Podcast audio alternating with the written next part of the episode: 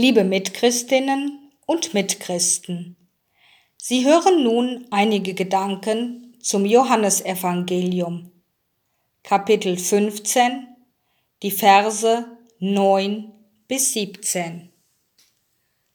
Dies trage ich euch auf, dass ihr einander liebt. Mit diesem Auftrag endet das heutige Evangelium, in dem es um die Liebe geht. Dieser biblische Text passt auch gut zum Muttertag. Die Liebe zwischen Eltern und Kindern, die Liebe einer Mutter zu ihrem Kind ist etwas ganz Besonderes. Nicht umsonst beschreiben wir die Liebe Gottes zu uns Menschen oft mit der Liebe eines Vaters zu seinen Kindern. Der Muttertag, den wir in diesem Jahr am 9. Mai feiern, ist eigentlich im liturgischen Kalender der Kirche nicht vorgesehen. Dennoch wird er in immer mehr Pfarreien auch im Gottesdienst gefeiert. Ich finde das gut so. Der Gottesdienst am Muttertag kann uns auch auf die mütterliche Seite Gottes hinweisen. In der Bibel gibt es viele Stellen, welche Gott mit mütterlichen Zügen darstellen. So beschreibt der Prophet Hosea Gott in einem rührenden Bild, in dem er Israel wie die Mutter ihren Säugling an die Wangen drückt, sich ihm zuneigt und ihm zu essen gibt. In den Weisheitsbüchern wird in der Gestalt der Weisheit ebenfalls die weibliche Seite Gottes gezeigt. Und nicht zuletzt finden sich auch bei Jesus viele Züge, die im Allgemeinen eher den Frauen zugeschrieben werden. Er heilt, tröstet, nimmt Kinder in seine Arme. Am Muttertag besuchen wohl die meisten von uns ihre Mutter, bringen ihr vielleicht auch ein Geschenk mit. Eine Mutter hat ihre Gedanken zu diesem Tag in einem Brief an ihren Sohn festgehalten. Sie schreibt, Mein lieber Sohn, nun ist bald wieder der Tag gekommen, an dem du mir dankbar sein musst. Du musst mir Pralinen schenken oder Blumen. Du sollst mir den Frühstückstisch decken und mich den ganzen Tag über mit deinen Aufmerksamkeiten begleiten. Danke, liebe Mutter, dass es dich gibt.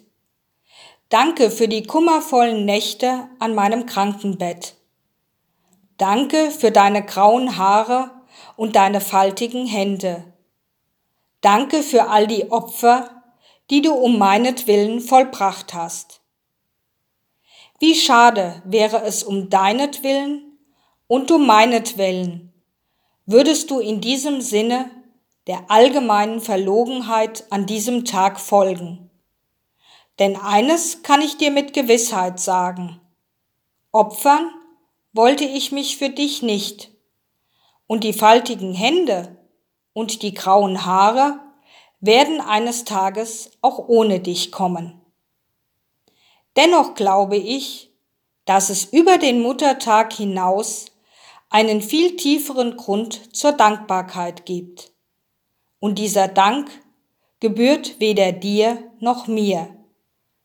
Es ist der Dank für das Geschenk unseres Zusammenseins. Ich nenne es auch den Dank für eine neue Existenz. Ohne dich wäre mein Leben leichter. Durch dich ist es sinnvoller. Ein Kind, so heißt es, muss sich in seiner Mutter spiegeln können. Ich empfinde es auch umgekehrt. In dir begegne ich mir wie in einem Spiegel, mit allen meinen Schwächen und Stärken.